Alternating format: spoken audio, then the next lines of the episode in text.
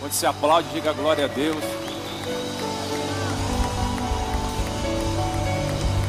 A único que é digno de receber toda adoração.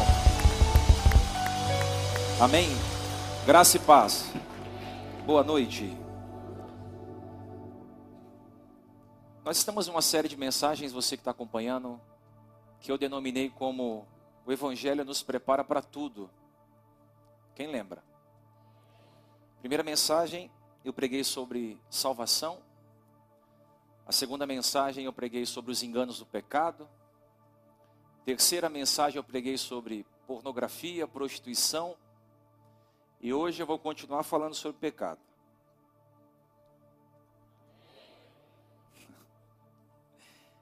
Juízes 16. Abra sua Bíblia comigo em Juízes 16.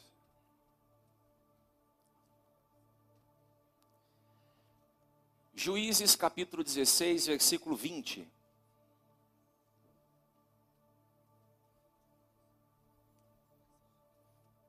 Vale lembrar que toda mensagem que eu prego a vocês, eu já preguei a mim.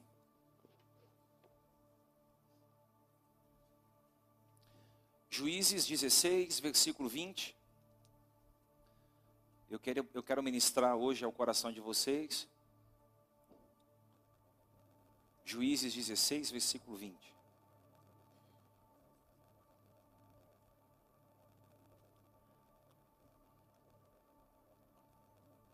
Quem estava aqui na quarta-feira? Dez pessoas.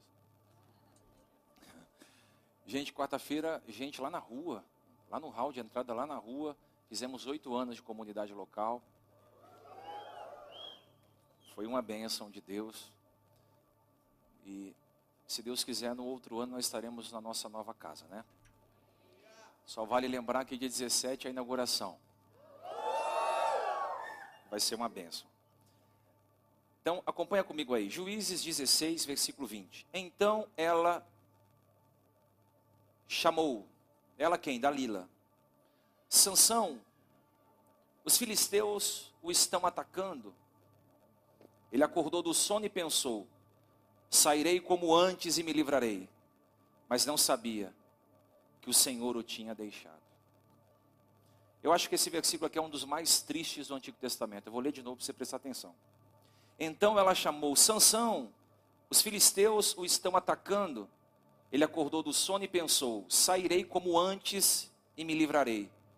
Mas não sabia que o Senhor o tinha deixado. Em algumas traduções, o Espírito Santo o abandonou.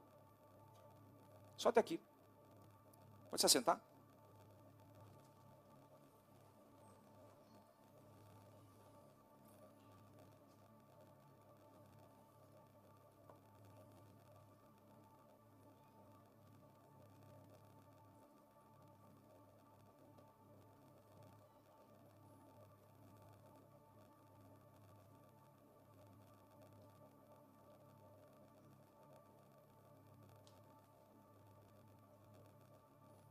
Você pode dizer carinhosamente para o seu irmão, antes de pecar, pense nas consequências.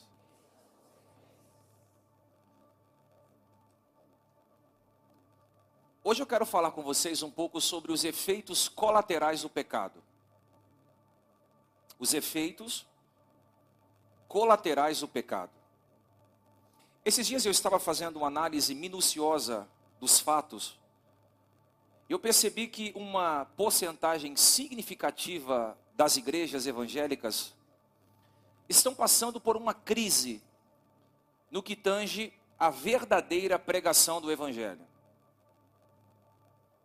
Eu não tenho nada contra, até porque eu acredito na totalidade da Bíblia. Eu não tenho nada contra, escute bem. Mas hoje, hoje se fala muito sobre sonhos. Se fala muito sobre promessas, conquistas, vitórias. Eu acho isso importante. Eu falo também. Só que hoje se fala muito pouco sobre como ter uma vida com Deus. Como mortificar a carne para viver no espírito. Como morrermos para o mundo e nascermos para Deus. O autor aos Hebreus, no capítulo 10, versículo 24, diz que nós devemos encorajar uns aos outros. O apóstolo Paulo, no capítulo 14, no versículo 3 da primeira carta aos Coríntios, disse que a verdadeira profecia, ela tem três estágios. Ela edifica, encoraja e exorta. Com base nisso, eu sou entendedor que o evangelho é uma carta de encorajamento. O evangelho diz só, diz só pelo seu nome, boas novas. O evangelho é as boas novas ao perdido, o evangelho é as boas novas ao pecador, o Evangelho é as boas novas àqueles que querem ter uma nova vida. Então, o Evangelho em si é uma carta de encorajamento. Entretanto, o Evangelho não se resume somente em motivar o homem, mas levar o homem ao arrependimento. Hoje, um pastor que não prega sobre os efeitos colaterais do pecado, ele vai ter que fazer vista grossa quando os escândalos começarem a acontecer na sua comunidade. Por que, que muita gente não pega sobre pecado hoje? Por que, que muita gente não pega, prega sobre os efeitos danosos da destruição de uma família, dos efeitos colaterais da pornografia, da prostituição? Porque talvez o público ou ele mesmo não esteja apto para ouvir. Eu queria dizer para você que uma igreja, a verdadeira igreja, a verdadeira igreja de Jesus Cristo na terra, ela é contra o adultério ela é contra o sexo antes do casamento, ela é contra o lucro desonesto, ela é contra a pedofilia, ela é contra o feminicídio. O que é feminicídio? É quando há uma agressão à mulher, é quando o homem bate na mulher, é contra. A igreja é contra o aborto, a igreja é contra a imoralidade sexual, a igreja é contra as drogas, a igreja é contra o roubo, a igreja é contra a idolatria. Deus é absurdamente contra qualquer espécie de pecado, vírgula. Só não é contra o pecador. As pessoas perderam completamente o temor pelas coisas de Deus. Eu, como pastor de uma igreja local, não só estou aqui fisicamente, mas em outras igrejas o tempo todo. Hoje pela manhã preguei em uma grande igreja. E o que eu escuto é de arrepiar. Crente fumando, crente tendo relações sexuais antes do casamento, crente mentindo, compra não paga, pega emprestado não devolve, crente traindo, crente enchendo a cara de álcool todo final de semana, sem limite, sem controle, sem temperança, sem moderação. Crente devendo, adulterando, viciado em pornografia, crente mandando nudes. Sem contar as postagens que algumas irmãs ou irmãos fazem e se dizem evangélicos. Por que, que acontece isso, pastor? Ou tem acontecido isso? A perda do temor. Quando se perde o temor de Deus, o que sobra é o pecado. Diz para o irmão aí, a gente precisa resgatar a pureza, fruto do roubo do pecado. Pecado entra, pureza sai. Pecado entra, a família quebra. O pecado entra, joga a esposa para um lado, o marido para o outro. O pecado entra, esfria a comunhão com os filhos, esfria a igreja. Não é toda igreja que é avivada como essa. Essa igreja aqui é tão avivada que até em palavra de pecado a galera. Mas tem igreja que você pode pregar motivação, encorajamento, vitória, nem assim você consegue avivar. Porque o câncer já está gangrenado. Deus vai restaurar a pureza da nossa vida. Deus vai resgatar a pureza do seu chamado. Deus vai resgatar a pureza da tua família, porque a tua família nasceu para glorificar a Deus e você é um vaso escolhido para a glória de Deus. Eu vou falar sobre os efeitos colaterais do pecado, mas antes, deixe-me mostrar o desdobramento do pecado. Primeiro, o que é pecado?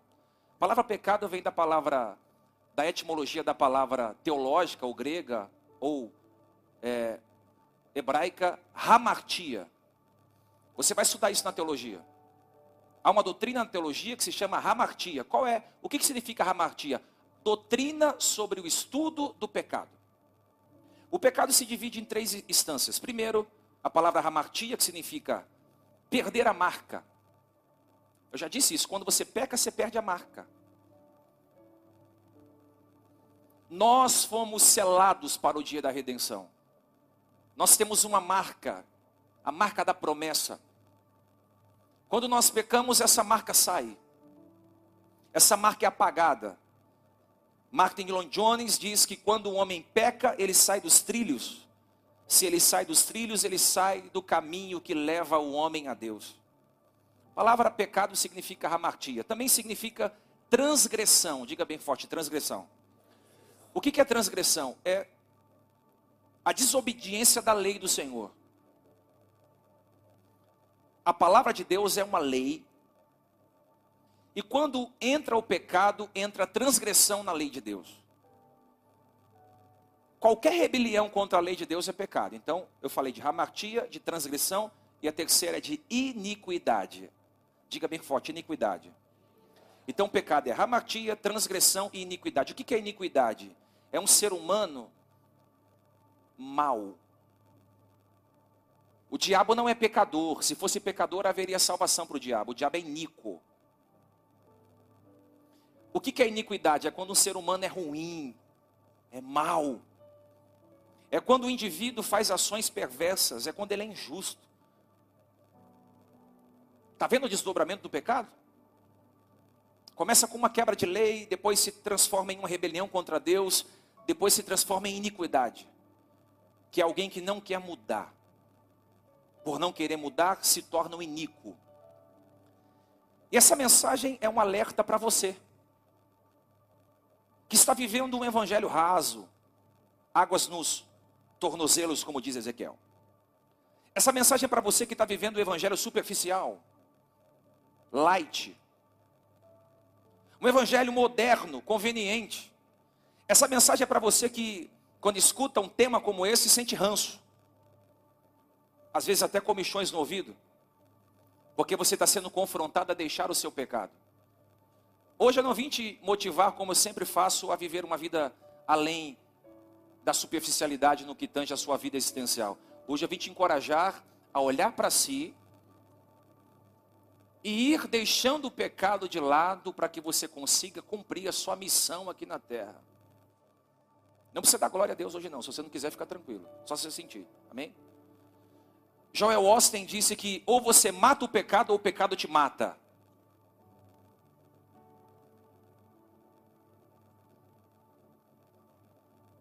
Ou você diz não, ou o pecado te domina. Vai por mim, o pecado é forte. Mais forte do que você imagina pensar. Se você vem aqui no culto só domingo à noite, ah, só domingo à noite está bom, pastor. Tem uma vida, a semana é muito corrida para mim. Você não vai ter força para lutar contra o diabo, nem os demônios, nem o mundo, nem a carne. Você precisa, no mínimo, ter um devocional com Deus semanalmente. No mínimo, abrir um jejum semanalmente. No mínimo, ingerir louvores o tempo inteiro.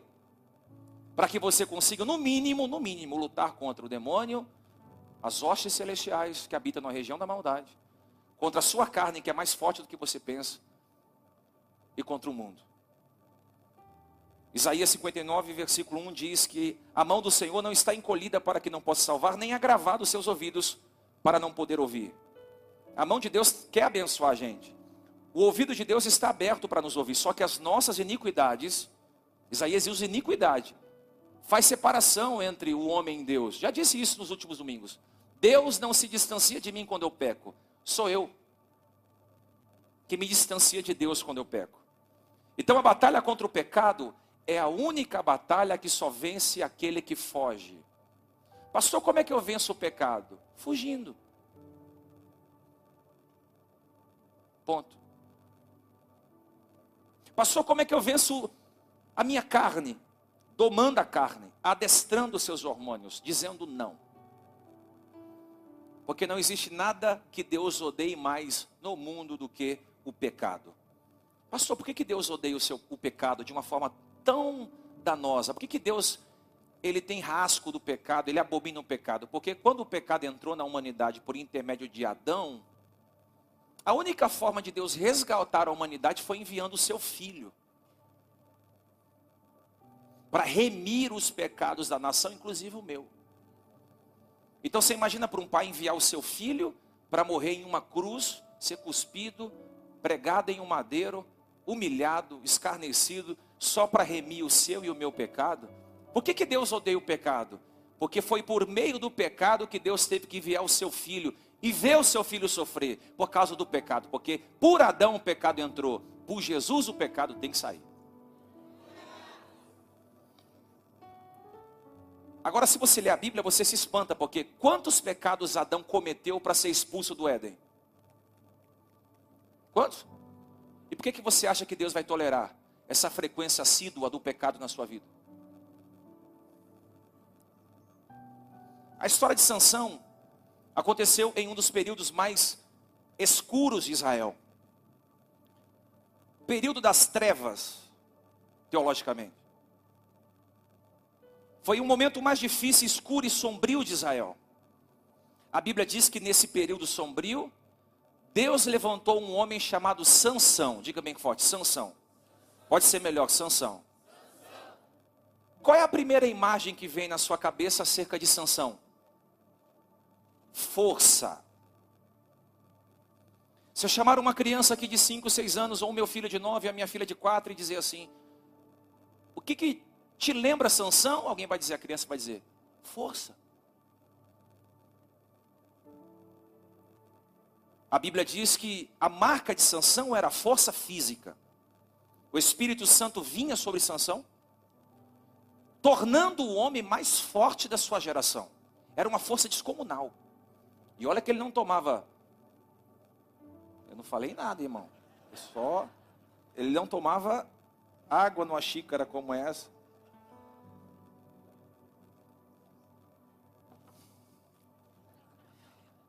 Ele era forte porque a força vinha de cima. Só para você entender, Sansão era tão forte que arrancava os portões da cidade. Ele era tão forte que matou mil homens com uma queixada de jumento. Ele era tão forte que ele despedaçava leões como despedaçava cabras. Ele era tão forte que uma vez ele pegou 300 raposas e fez e amarrou os rabos das raposas. Tão forte que ele era. Ele era tão forte que a sua força não era uma força dos homens normais, era uma força colossal. Entretanto, ele optou, foi uma decisão dele, viver uma vida promíscua e profana. Ele decidiu fazer, viver uma vida profana. Sansão foi chamado para ser nazireu, diga nazireu. Você já ouviu essa expressão nazireu?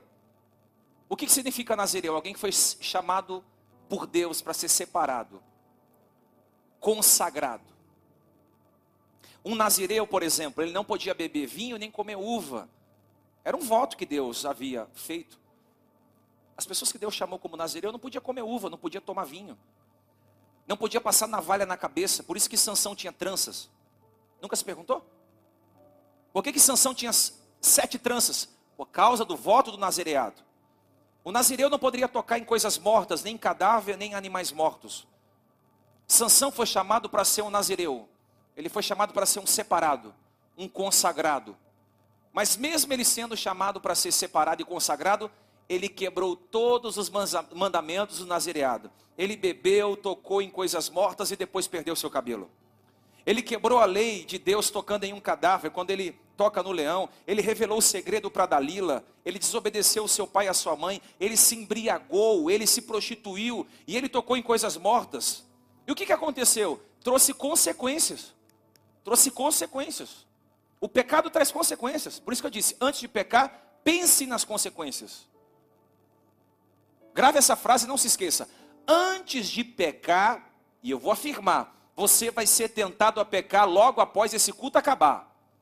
Pense nas consequências, porque as consequências são desastrosas. Quem planta pecado, colhe pecado. Quem planta pecado, colhe transgressão. Quem planta pecado, pode colher iniquidade. Qual foi a primeira consequência do pecado na vida de Sansão? Pergunta qual foi? Essa é de arrepiar, irmão. A retirada da misericórdia de Deus. A Bíblia diz que por várias vezes Sansão pecou, e mesmo ele pecando, Deus estava com ele. Sansão rompia as cordas, Deus estava com ele. Sansão matava os filisteus, Deus estava com ele. Sansão guerreava, Deus estava com ele. Sansão se deitou com uma prostituta, o Senhor o livrou. Sansão tocou em um cadáver morto, o Senhor o livrou. Sansão quebrou o voto do nazereado, o Senhor o livrou. Sansão desobedeceu o seu pai e a sua mãe, o Senhor o livrou. Mas houve um dia em que Sansão passou dos limites e a misericórdia de Deus na vida dele foi retirada. Só para só você entender o que é misericórdia. Misericórdia é o, é o fator predominante que faz você acordar pela manhã com vida. Só para você entender o que é misericórdia. É graça. Eu só estou aqui por misericórdia. Se a misericórdia sai, é só um pastor vazio. Sem misericórdia você não consegue viver. Se a misericórdia sai, fica só um esqueleto, bem arrumado, só isso. É a misericórdia de Deus que faz com que eu e você não sejamos consumidos. Quem acordou pela manhã hoje? É porque ainda existe misericórdia. Aleluia. Eu vou dizer de novo, sabe por que você está aqui hoje? É porque Deus ainda vê esperança na sua vida. E eu louvo a Deus, eu louvo a Deus porque a Bíblia diz que a misericórdia do Senhor se renova a cada manhã. Mas a Bíblia diz que Sansão pecou tanto, pecou tanto, pecou tanto que a misericórdia de Deus foi removida. A Bíblia diz que ele. Quem cortou o cabelo de Sansão? Quem te disse isso?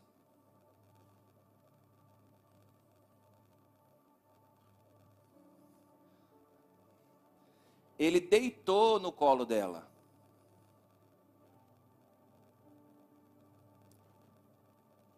E os filisteus vieram e cortaram o seu cabelo. Existem colos que você deita, que você perde completamente a força.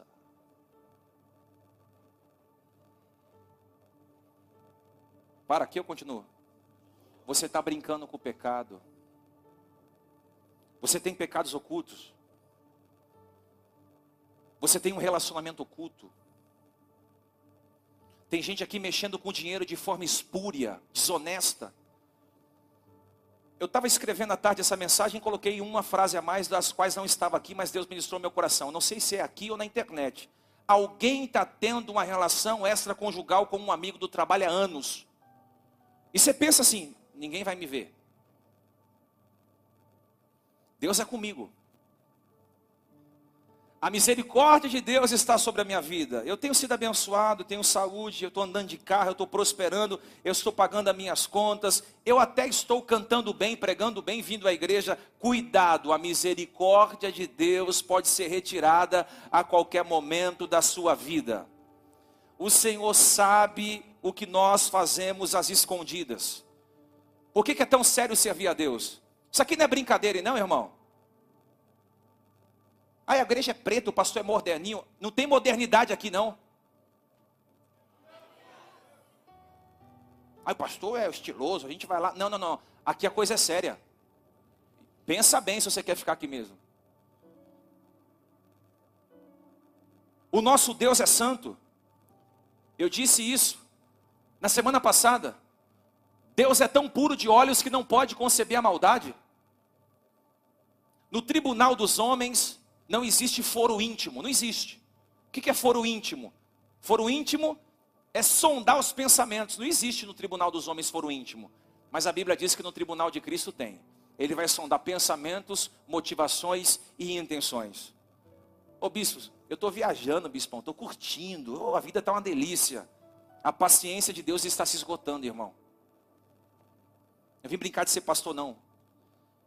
Eu vim trazer uma palavra de pai ao seu coração hoje. Eu não sei se você sabia, mas a vara Deus usa para discipular os filhos. Hebreus 12, 6. Pois o Senhor disciplina quem ama e educa todo aquele quem recebe como filho. Se você é filho, a vara de disciplina é para você, porque Deus só corrige quem ama, só castiga quem ama, só traz, só puxa a corda de quem ama. Deus ama você, Deus ama a mim de uma forma sobrenatural. Louve a Deus, porque você precisa ouvir essa palavra. Essa palavra não é para aquela pessoa que você está pensando, ai, fulano tinha que estar tá aqui, ai. Aí Satanás tinha que estar aqui, aquele diabo. Essa palavra é para você. Ai, aquela pessoa se tivesse aqui, você ia ver, ela ia ser humilhada. Não, não, essa palavra é para mim, para você. Lembra de Davi? Davi cometeu um adultério, engravidou Batseba e mandou matar o marido dela. Nove meses, curtindo. Uh! Ninguém sabe. Vamos lá, Davi. Todo mundo bebendo, curtindo, divertindo. Nove meses escondendo o pecado. Até que um dia Natan, usado por Deus, revelou o pecado de Davi. Porque todo o pecado que é cometido às escondidas vai ser revelado às claras. Por isso, não brinque, conserte a sua vida antes que seja tarde demais. Diga bem forte: o pecado praticado de forma intencional remove a misericórdia de Deus. Segundo, Sansão perdeu a força.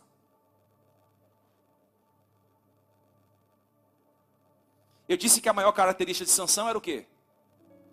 O pecado entra, a força sai. Versículo 19, Juízes 16. Dalila fez dormir com uma cabeça em seu colo, e então chamou um homem para cortar as sete tranças do seu cabelo. Desse modo, começou a enfraquecê-lo. Cada trança que o filisteu cortava, a força ia se esvaindo. Sabe quando você quebra um, um uma xícara, um copo, e, e o líquido vai indo embora aos poucos, sabe? Foi o que aconteceu com Sansão. Cada tesourada ou cada navalhada sobre a cabeça de Sansão, que ele era nazireu, lembra que ele não podia cortar o cabelo? A força de Sansão ia embora. O texto diz: de modo que começou a enfraquecê-lo e suas forças o deixaram. Por que, que a força foi embora? Porque Sansão teve o seu cabelo? Vamos lá de novo. Por que, que a força foi embora? Porque Sansão teve o quê? O seu cabelo cortado. Sansão ficou fraco. Uma trança caiu, outra trança caiu, terceira trança caiu, quarta trança caiu, ele foi enfraquecendo, quinta trança caiu, ele foi ficando mais fraco. Sexta trança, quando ele estava sem nenhum cabelo sobre a sua cabeça, o texto diz que a força foi embora. E ele ficou fraco. Diga bem forte, fraco. Você entende porque o pecado é ruim? O pecado tira a nossa força. Um dia Sansão derrotou os filisteus, um dia Sansão arrancou os muros, amarrou as raposas, abria leões, mas a Bíblia diz que agora ele está sem força, ele é um homem fraco, ele é um homem comum. Você entende o porquê você não, não tem forças? Você não tem força para orar, para jejuar, para ler a Bíblia, para se concentrar nas coisas de Deus. Uma hora sentado ouvindo uma palavra, você fica inquieto. Graças a Deus isso aqui não acontece. Pouquíssimas pessoas levantam para ir ao banheiro na hora do culto. Essa igreja é maravilhosa. Mas tem igreja que o cara joga ping-pong, joga joguinho de carta, ele vai no banheiro, ele volta. É, uma hora para ele é um tormento. O cara que não consegue se concentrar nas coisas de Deus é porque a força dele está indo embora. Bispo, eu não tenho força para resistir à tentação. Eu não tenho força para resistir ao pecado. A minha carne tem sido mais forte do que eu. Eu não tenho força para me santificar. Qual é a, por que está acontecendo isso? Pecado. O pecado rouba a sua força. O pecado rouba a sua concentração. O pecado faz com que você não consiga ler a Bíblia. E se lê a Bíblia, não entende nada da Bíblia. Se você está sendo atacado por Satanás, se o pecado está tentando ser mais forte que você, é hora de você domar o pecado, porque senão você vai perder a sua força. Vai por mim, o pecado mingua ao crente. O pecado drena as forças de um homem de Deus, de uma mulher de Deus. O pecado mata. Não brinque com o pecado. Essas, esses quatro domingos eu falei sobre isso. Não brinque com o pecado. Ou você mata o pecado, ou o pecado vai matar você. Examine a sua vida à luz da Bíblia. Veja se o pecado não está acabando com você, não está acabando com a sua vitalidade. Eu conheço jovens de 25 anos que é um morto-vivo. Você conhece alguém assim? Não tem força, não tem vitalidade, não tem vigor. É um cansaço crônico, generalizado. É uma moleza para ir na academia, é uma moleza para trabalhar, é uma moleza para acordar cedo, é uma moleza para fazer as coisas, é uma moleza para ajudar a mãe, para ajudar a esposa, para ajudar o marido, para ajudar na igreja. É uma preguiça para ajudar na igreja. Pecado, irmão, tira a força.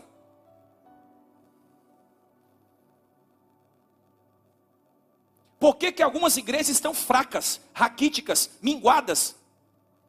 Ministros fracos, músicos fracos, pastores fracos, não aguentam uma só provocação, não vencem na fé, não são corajosos, não usam da intrepidez. Gente fraca, enquanto o crente está fraco, o ímpio está forte, destro, corajoso, comprando, desbravando, indo, com força, com, com, com destreza. E o crente? Fraco, fraco, abatido, anêmico, raquítico, seco. Por que, pastor? Pecado. Você pode se acostumar com o pecado, mas Deus não se acostuma. Não precisa ficar com raiva de mim, não, irmão. Depois passa. Ainda bem que eu já estou aqui há oito anos, então não. Disse meu irmão assim: você pode se acostumar. Deus não. O pecado tira força. Você era mais forte. Você era uma leoa.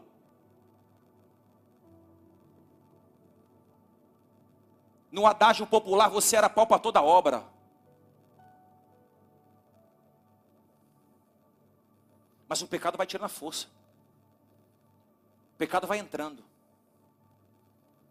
O pecado vai arrancando o nosso cabelo espiritual.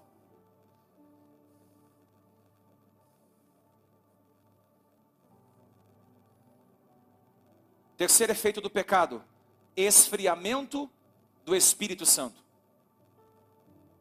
O que, que aconteceu quando o pecado entrou na vida de Sansão? Esfriou o Espírito Santo na vida de Sansão. Versículo 20. Então ela gritou. Quem gritou? Dalila. Cuidado com as Dalilas. Geralmente o colo de Dalila é quente. E as mãos são macias. Mas vai arrancar o seu cabelo, garanhão. Mastiga aí. Serve para mulher também, tá? Dalilo. Diz o seu irmão, cuidado com o Dalilo.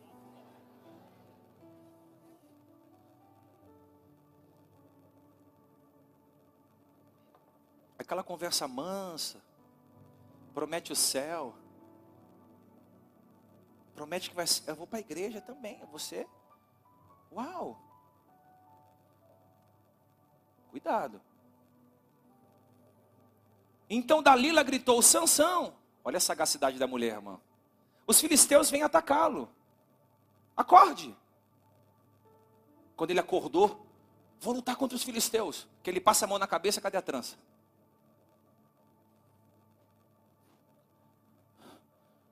Quando ele vai lutar contra o filisteu, o texto diz: ele não sabia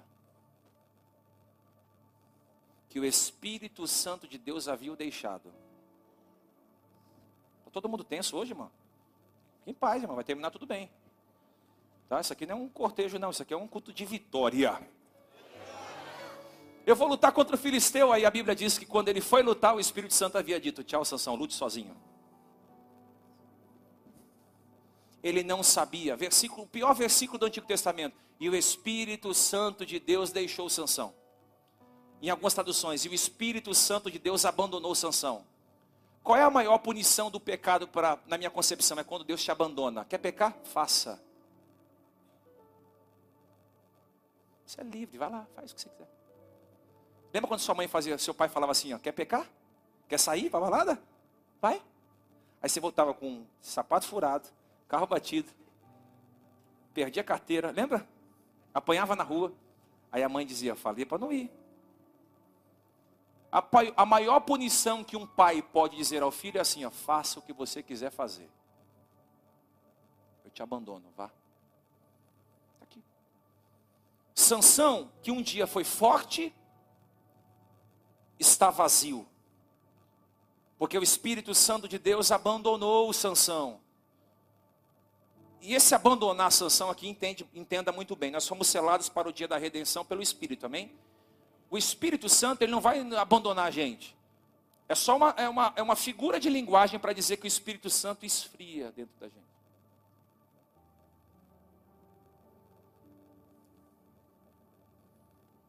O que, que acontece quando o Espírito Santo se esfria dentro da gente? Você prega, não acontece nada.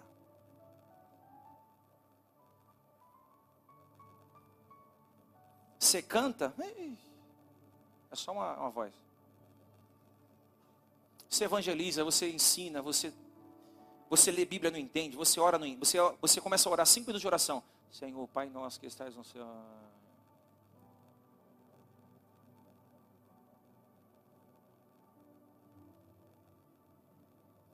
ausência do poder do Espírito Santo. Porque a Bíblia diz que o Espírito Santo é como fogo. Por isso que eu não admito um crente frio. Quem teve esse aleluia? Crente cheia, deixa eu ver. Glória a Deus. Estou vendo você no escuro aqui, mas estou vendo. Crente frio, irmão. Eu não estou dizendo de ficar pulando no culto, nada disso, não.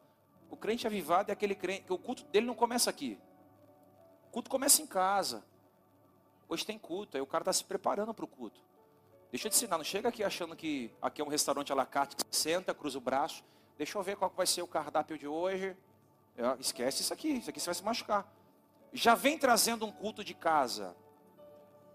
Já começa a colocar a molecada para cantar louvor, já começa a acalmar o coração da esposa. A esposa quer brigar, você diz, opa, hoje tem culto, hein? Vai que o pastor está orando lá e se manifesta lá, vou falar, eu falei. Já acalma o coração do marido, porque às vezes o marido quer brigar com a mulher às vésperas do culto. O diabo é assim, ele sempre quer arrumar uma briga antes do culto. Quem acha que é verdade? É a mãe que arruma um problema, é o pai, é a mulher, é o filho, sempre nas vésperas do culto, é visita. Ai, amiga, estou chegando aí, 5 e 50. Fala, pode vir, vou te levar num lugar top, tudo preto, o negócio lá é louco. Aí você traz para cá, irmão, deixa Deus trabalhar. Deixa Deus fazer. O diabo sempre quer tirar a gente da presença de Deus. E, e, e, e se você não traz um culto de, de casa, você chega aqui frio. Não levanta a mão, não chora, não ora, não, não aperta a mão de ninguém. Entra aqui com cara de leão de chácara. Briga por cadeira, briga por oportunidade. Briga no estacionamento, briga na rua. Agora, se você traz um culto de adoração a Deus, irmão, você não quer saber se é o bispo Diego, se é o pastor Diego, se é o pastor Didinho, se é o Zezinho. Você não quer saber se é ninguém, você quer adorar a Deus. Você fala, Deus, eu estou aqui para te adorar. Você não quer saber se o cara deu um dó, um ré, um mi, um lá sustenido, um, um bi bemol, sei lá que é. Faz tempo que eu não estudo música. É, dá aí uma, uma, uma, nota aí. Você não quer saber se o cara afinou ou destonou. Você fala, cara, eu já estou cheião de Deus.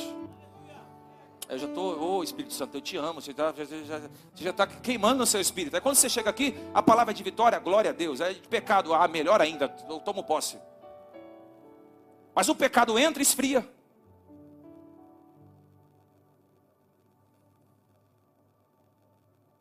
E não tem igreja avivada para crente frio. Não tem mensagem boa para crente frio. Não tem teologia boa para crente frio. Não existe uma igreja perfeita para quem não busca. Não existe. Se você se machucou lá fora com outra igreja, vai se machucar aqui também. Porque aqui não é perfeito. E eu quero que você se frustre logo comigo. Para você me amar pelo que eu sou.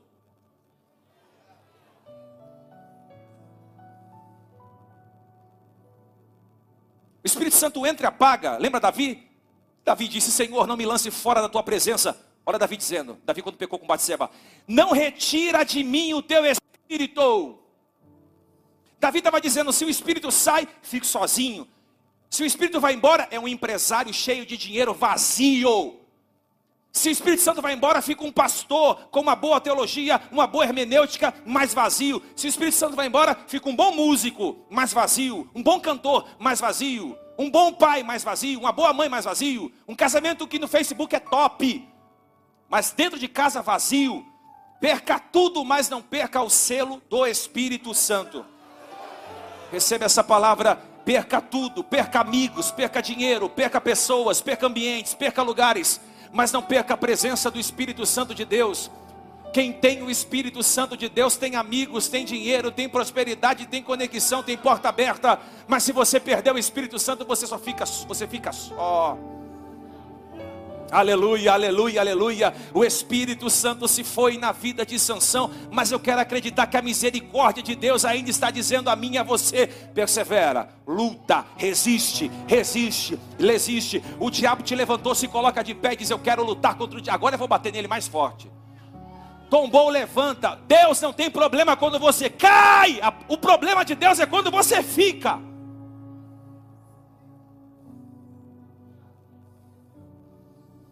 Diga, Espírito Santo, vem de novo. Faz de novo. Eu não quero mudar, Senhor, de, de, de casa vazio. Eu não quero mudar de empresa vazio. Eu não quero, eu não quero mudar de prédio. Por que, que Deus está dando mensagens assim para nós? Porque Ele quer transicionar uma igreja lavada. Não uma igreja inchada, adornada, mas lavada. Lavada, redimida, santa e pura. Amém? O remédio é amargo, mas a, a, a cura desse remédio a longo prazo é doce. Aleluia, aleluia. O Espírito Santo se foi. Quarto efeito do pecado da vida de Sansão, ele ficou cego. Diz que o irmão ficou cego. Cegueira, diga bem forte, cegueira. Os filisteus capturaram Sansão e furaram os seus dois olhos. Algumas traduções falam vazaram os olhos. Irmão, você já pensou alguém pegar e vazar seu olho?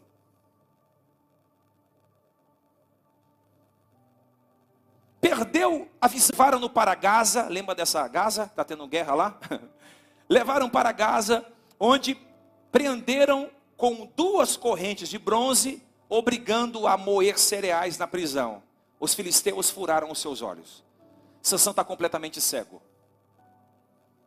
Uma pessoa que vive na prática do pecado fica cega, não consegue ver nada à sua frente, não consegue tomar decisões, não consegue fechar negócios, não consegue viver pela fé, não sabe falar, não consegue enxergar um palmo à sua frente. Uma pessoa cega não consegue se comprometer com as coisas. Ele está tão cego, ela está tão cega que não adianta o pai falar, a mãe falar, o pastor falar, um amigo falar, a pessoa fica literalmente cega. Provérbios 14, 12. Há caminhos que ao homem parece direito, parece, mas no final são caminhos de morte. Vamos lá? Há caminhos que para o homem parece perfeito, mas no final são caminhos de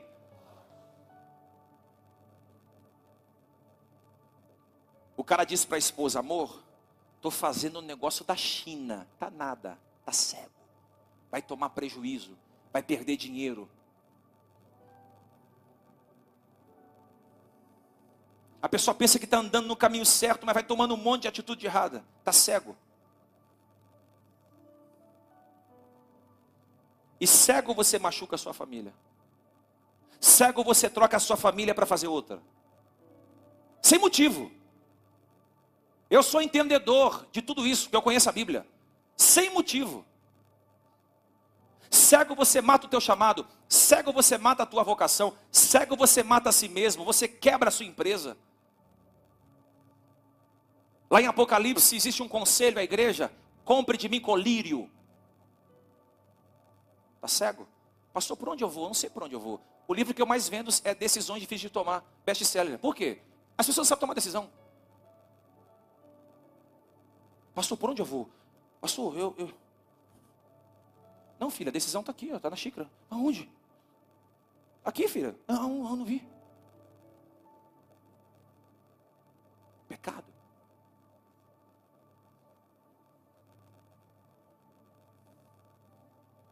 cego, você oferece fogo estranho no altar. Posso falar mais um? Ou, ou paro? Não sei se. Quinto efeito do pecado da vida de sanção: ficou amarrado.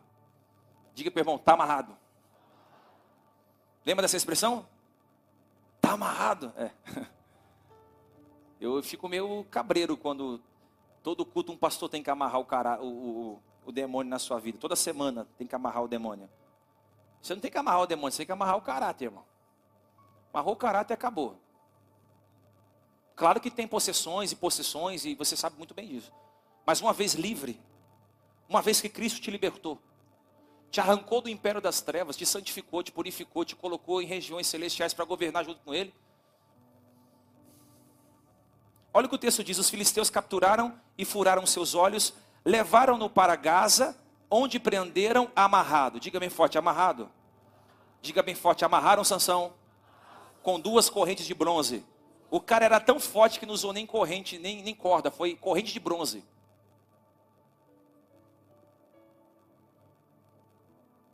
O pecado faz com que eu e você tenhamos uma vida amarrada. É uma vida financeira amarrada, pecado. Vida familiar amarrada, pecado. Vida ministerial amarrada, pecado. Nada que você começa, você termina. É uma amarração para estudar, é uma amarração para fazer, é uma amarração. É, tudo está amarrado, fica tudo amarrado. O que, é? É o pecado. O pecado amarrou Sansão. E é engraçado, as, as correntes que amarrou Sansão não deixou Sansão em, é, paralisado. Ele conseguia ainda fazer uma transição com as, com as correntes. Ele conseguia andar, ele não conseguia correr, mas ele conseguia ainda se movimentar. A ideia do diabo é deixar você assim, ó, andando, andando em círculo, com pouca movimentação. Você fica amarrado. Você quer ir, mas não consegue. Você quer fazer, mas não consegue. Você não começa, você não consegue concluir nada. Você não consegue prosperar em nada. Você inicia e não começa. Você começa a servir e para. Você começa a fazer e para. Você começa a, a, a sonhar e não consegue. Você quer não consegue. Tudo está amarrado. Fica tudo preso. Por quê? Por causa do pecado. Está tudo amarrado na sua vida. Finança, espiritualidade, profissional, matrimonial, relacional. E a gente tem que lidar com o pecado de forma que a Bíblia lida com o pecado, de forma encorajadora. Eu vou vencer o pecado. Eu vou triunfar sobre o pecado. Eu não vou ficar amarrado. Esse ano não é ano de ficar amarrado, irmão. Ano passado talvez você ficou amarrado, patinando no gelo, nada deu certo, você não conseguiu, você trocou miúdos. Esse ano não é ano de ficar amarrado, é ano de conquistar. É ano de você viver as promessas antigas que Deus te fez. Esse ano é ano de cumprimento de promessa antiga. Mas amarrado não dá. A Bíblia diz que quando ele ficou amarrado, teve mais um, a consequência do pecado, diga bem forte, escravidão. Olha o que o texto diz: os filisteus furaram seus olhos, levaram para Gaza, prenderam com duas correntes, obrigando-o, obrigando-o, pega essa expressão, obrigando-o. Quando você está sendo obrigado a fazer alguma coisa, é porque o pecado já fez você de escravo.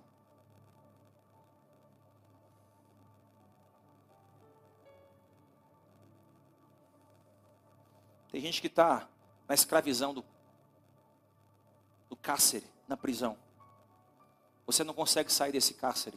É um cárcere de dor. Pastor, como é que eu saio disso? Você está preso em um cárcere de dor. Pastor, como é que eu saio desse cárcere de depressão? Você não foi chamado para viver uma vida à margem. Você foi chamado para viver uma vida abundante. Não vale sofrer por quem não te ama. Não vale, não vale. Você não nasceu grudado em ninguém. Aí eu vou morrer por fulano, morre não. Morre não, você não nasceu grudado em ninguém.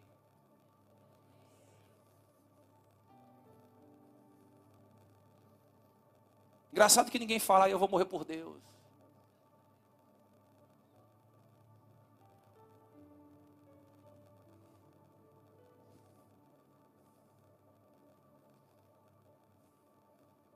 Isso aqui eu não sei se eu vou falar, não.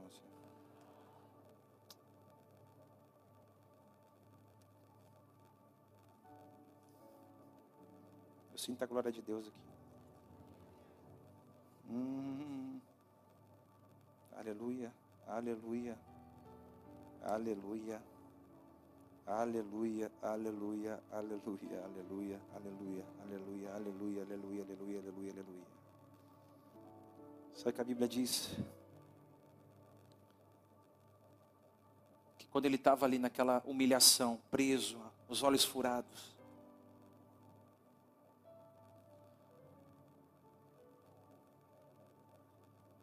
Eu acredito que ele faz uma oração a Deus. Quem sabe ele não se lembrou de quão forte ele era, de quão usado por Deus ele era, de quão cheio do Espírito Santo ele era. Quem sabe ele não trouxe à memória aquilo que lhe dava esperança. Quem sabe ele não se arrependeu ali dizendo: Senhor, eu não nasci para isso. E eu acredito que Deus ouviu a sua oração. Porque quando a gente quer mudar, Deus também quer nos abençoar. A oração silenciosa de Sansão foi tão forte que o versículo 22 responde à oração dele.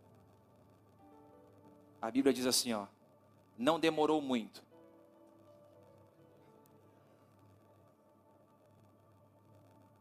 O seu cabelo começou a crescer de novo. Vou dizer de novo. Não demorou muito, mas o seu cabelo começou a crescer de novo. Posso falar de novo? Não vai demorar muito para você voltar a ser o que você sempre foi no coração de Deus. Não vai ser o pecado, não vai ser é, a prostituição, não vai ser as amarras, o cárcere que vai segurar você para viver o que Deus tem para você, que é uma vida santa, redimida e restaurada. Não vai ser isso. Deixa eu liberar uma palavra agora de encorajamento ao seu coração. Seu cabelo espiritual vai começar a crescer de novo. As tranças espirituais vão começar a crescer de novo, vai começar a florescer novamente. O teu chamado não vai morrer dentro de um quarto de motel. O teu chamado não vai morrer na sepultura da dor. O teu ministério não vai morrer porque alguém te deixou, porque alguém te abandonou, porque não te deram oportunidade. Olha aí, recebe no seu espírito. Você não vai ficar preso o tempo todo nessa relação promíscua que você está vivendo. Ei, Deus está chamando você para o altar. Deus está chamando jovens que estão namorando para o altar. Venha, venha, venha viver algo novo, venha viver algo sobrenatural. E o seu cabelo vai começar a crescer de novo. A trança vai começar a crescer crescer de novo, e quando a trança cresce novamente, a força é restaurada, a força é revigorada. A Bíblia diz que ele quebrou aquelas correntes, empurrou as colunas, e toda aquela casa caiu sobre os filisteus, matando os filisteus e matando a Sansão. Sansão morreu, mas morreu salvo. Sansão morreu, mas morreu sem a consequência, a culpa do pecado. Sansão morreu, mas cumprindo o seu propósito. Eu quero profetizar em nome de Jesus que é quando você morre para o mundo, que você cumpre o seu propósito. Que é quando você morre para o pecado, que você ativa a sua função ministerial. A Bíblia diz que ele empurrou as colunas e elas caíram sobre os filisteus. Aleluia. Ele disse: Deus, me permita mais uma vez cumprir a minha missão, me permita mais uma vez viver o meu propósito. Eu vou te honrar e ele, a força é restaurada. Aleluia, aleluia. Deus vai restaurar as nossas forças. Deixa eu profetizar você que caiu, você que falhou, você que pecou, você que escorregou, você que está se sentindo culpado. Eu vim dizer para você: a sua força vai ser revigorada novamente. A tua força. Ah, lá. Tua força vai ser revigorada. Olha aí, olha a força de Deus entrando em você de novo. Experimente saber e ver o teu cabelo crescendo novamente. Aquele que confessa e deixa alcança a misericórdia. Faz uma reunião com seu namorado hoje e diga: Nós não vamos mais pecar. Se você quiser pecar, peque sozinho. Eu quero viver uma vida com Deus. Vamos casar no altar de Deus. Vamos casar no civil. Vamos casar na igreja. Se você quer, se você me quer por mulher, me leve ao altar. Se você me quer como homem, me leve ao altar. Nós vamos juntos ao altar. Nós vamos construir uma família. Nós vamos estar na presença de Deus. Faça uma reunião com seus amigos e disse: Olha, não me mande mais vídeos pornográficos. Eu quero, eu sou crente, meu irmão. Eu quero viver uma vida limpa. Chame seus amigos e diga: não me não ofereça nada que ganhe lucro desonesto. Eu quero viver uma vida plena, liberta. Eu quero estar livre, liberto. Eu não vou ficar amarrado pelo pecado, nem cego.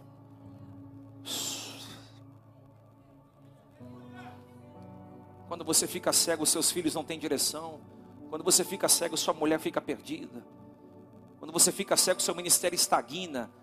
As pessoas ficam perguntando, Deus, por que, que meu ministério não cresce? Muitas vezes é cegueira, é pecados ocultos.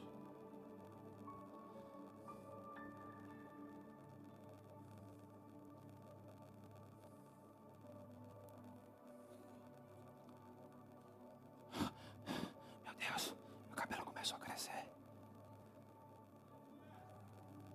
Eu amo, eu amo, eu amo demais a Deus, irmão. Porque os homens podem tirar as nossas tranças pecado pode tirar nossa trança.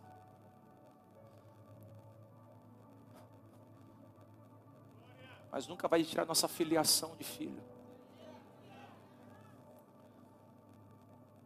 Eu não sei para quem é essa palavra hoje. Mas eu sei que Deus me trouxe aqui para dizer para alguém: Você é muito mais do que isso.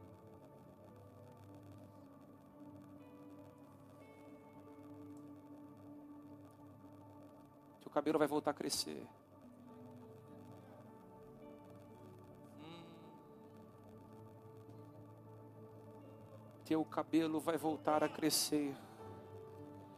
Teu ministério vai voltar a crescer. A vida sentimental vai voltar a crescer. A família vai ser restaurada. Teu ministério vai crescer tanto. Mas tanto. Mas tanto. Mas tanto. Mas tanto. Mas tanto. Tanto, tanto, tanto, tanto, tanto, tanto. Que um dia eu vou estar em aeroporto e vou te encontrar e você, eu vou perguntar para onde você vai. Você diz, eu vou pregar a palavra de Deus. Eu vou te encontrar nos bairros de periferia. O que você está fazendo aqui? Eu estou evangelizando. Eu vou te encontrar em um culto na casa, em um lar, e vou perguntar o que você está fazendo aqui. Eu estou ganhando essa família para Jesus. E as pessoas vão dizer do seu ministério, as pessoas vão dizer porque o cabelo vai voltar a crescer. Nós vamos transicionar desse prédio com os cabelos compridos. Ah, eu senti o arrepio de Deus aqui. Nós vamos transicionar para a terra prometida com as tranças. Um povo forte, sem medo do diabo, sem culpa no cartório. Nós vamos transicionar com a consciência limpa. Porque se o diabo vir por um caminho, por sete caminhos, ele vai ter que fugir. Ele vai ter que correr. Deixa eu profetizar hoje, o diabo não vai mais passar navalha sobre a sua cabeça. O pecado não vai tirar mais o seu dom profético, o seu ministério profético, o seu dom de liderança. O diabo não vai arrancar das suas mãos a sua família. Eu profetizo em nome de Jesus que a sua oração de arrependimento essa noite vai fazer com que as tranças voltem a crescer novamente na sua cabeça. O texto diz: não demorou muito. Aleluia. Chacoalha três pessoas aí, diga: não vai demorar muito. Pode ser melhor, diga: não vai demorar muito. Diga mais uma vez: não vai demorar muito. Para você voltar a crescer novamente. Está preparado para fazer coisas que você não fez ainda? Ah, você não pegou. Está preparado para você viver o sobrenatural de Deus? Está preparado para empurrar as colunas e a casa cair sobre os filisteus? Eu profetizo que os filisteus vão ver a sua força novamente. Ah! Ei, um dia pensaram que estávamos mortos, mas as nossas tranças estavam crescendo. Uh! Alguém disse: Sansão já era, você viu? O libertador agora é um palhaço, ele está empurrando a moenda. Diz o texto que ele está empurrando a moenda. Alguém está dizendo: Sansão já era, Sansão está preso, Sansão está sendo obrigado a moer cereal na prisão. Um homem que era próspero está devendo pessoas hoje. Um homem que era usado por Deus está amarrado pelo pecado. Um homem que amarrava raposas pelo rabo está cego. Alguém está dizendo: já era Sansão, acabou com Sansão, nunca mais ele vai ser a mesma pessoa. Mas enquanto ele está amarrando ali, empurrando a moenda, é, moendo cereal, ele está dizendo: Deus vai restaurar a minha força. Eu acredito que ele está empurrando a moeda e dizendo: Deus vai me revigorar novamente. Ele está empurrando a moeda dizendo: Deus, eu sei que eu pequei, eu sei que eu falhei, eu sei que eu quebrei o nazereado, mas devolve a minha força novamente, devolve o Espírito Santo novamente. E o Espírito Santo vai tomando posse de sanção de novo.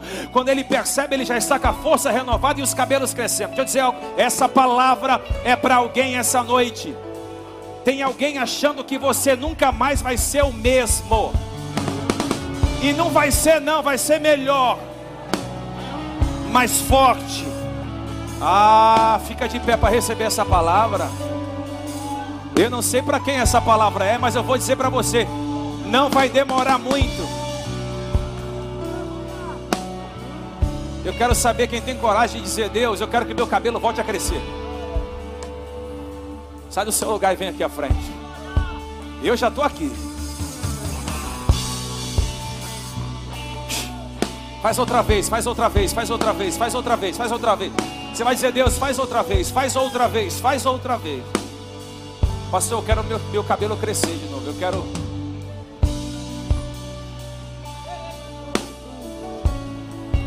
Pastor, eu quero me arrepender dos meus maus caminhos. Vem. primeira vez, faz outra vez, faz outra vez mais outra vez, como na primeira vez.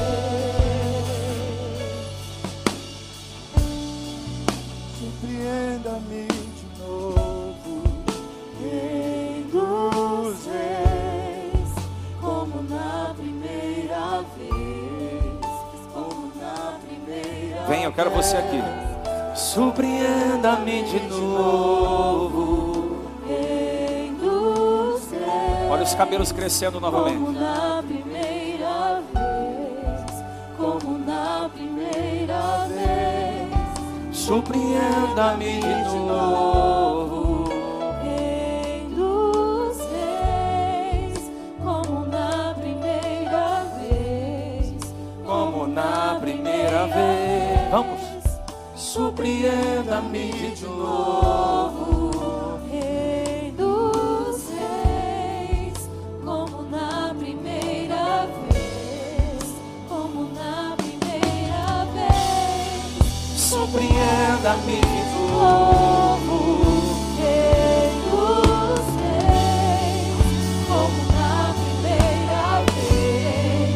Como na primeira Olha os cabelos voltando a crescer. Surpreenda-me de novo. Rei dos reis, como na primeira vez. Coloque a mão sobre a sua cabeça. Não vai demorar muito. Para a tua força ser restaurada.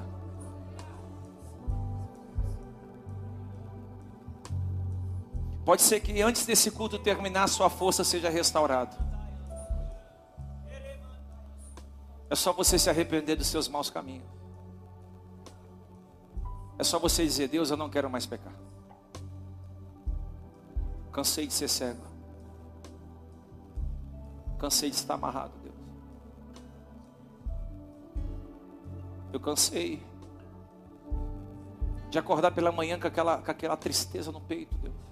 Aquela aflição na alma. Eu quero a misericórdia de novo.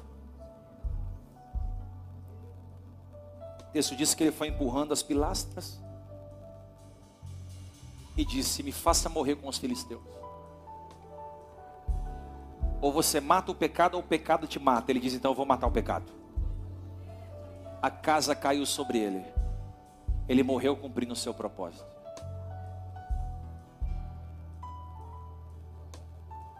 E eu quero profetizar que você não morre antes do propósito de Deus se cumprir na tua vida. Jaramandaralabassuri andaralabas. Vou deixar você falar em línguas. Se você quiser colocar a mão no coração, abaixar a mão, levantar a mão, colocar a mão em alguém. Começa a dizer, Deus, restaura o meu cabelo, Deus. Claro que é espiritual, mas diga, Deus, restaura a minha força. Eu estou sem força para trabalhar, Deus. Eu estou sem força para congregar. Eu estou sem força para ler a Bíblia. Eu estou sem força para fazer o que eu preciso fazer. Eu estou sem força para tomar decisões, sem força para ler a Bíblia. A Deus, eu não saio daqui sem força. A tua palavra diz que o Senhor vai revigorar a minha força. Os que esperam no Senhor terão as suas forças renovadas. Os que esperam no Senhor terão as suas forças renovadas. Aqueles que estão na casa do Senhor buscando a face de Deus terão a sua força renovada. Eu vou profetizar que você vai sair daqui hoje, não mais cego, mas vendo tudo. Não, eu vou falar de novo. Vai sair daqui vendo tudo. Até o que você não queria ver, você vai começar a ver agora. Eu estou profetizando que os grilhões do pecado que prendiam os seus pés e as suas mãos estão sendo quebrados essa noite. Não vai ter nada amarrado na sua empresa, não vai ter nada amarrado na sua casa, não vai ter nada amarrado nos seus negócios, não vai ter nada amarrado na sua vida sentimental. Deus está desamarrando as coisas hoje. Ei, ei, não é o diabo que amarra quando você está em pecado, é Deus que te amarra. Mas se há arrependimento de verdade, Ele vai abrindo os caminhos para você passar. Eu profetizo que a nossa geração vai viver coisas sobrenaturais da parte de Deus. Se você crê, diga para quem está do seu lado, o seu cabelo vai começar a crescer de novo. Procura três pessoas aí, diga assim: Eu vou ver seu cabelo crescer. E não vai demorar muito para a honra ser restituída. Não vai demorar muito para alguém dizer: Não era ela, é ela, mas ela está diferente. Não é aquele pecador, não é mais pecador, não, está lavado, redimido e santificado. Não é aquela lá que saía com todo mundo, não, ela não sai, não, ela casou no altar.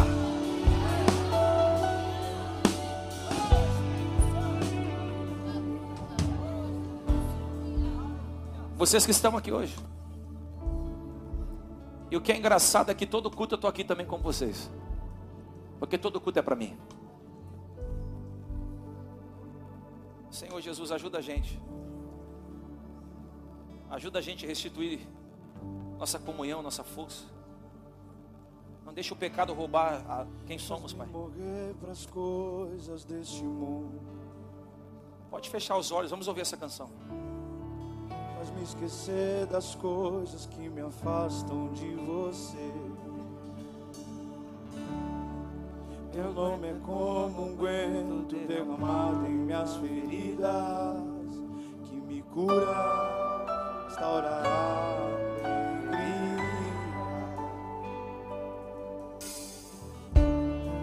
O teu perdão é tudo que eu preciso. Olha essa música como é linda. Cura minha alma, restaura meu sorriso.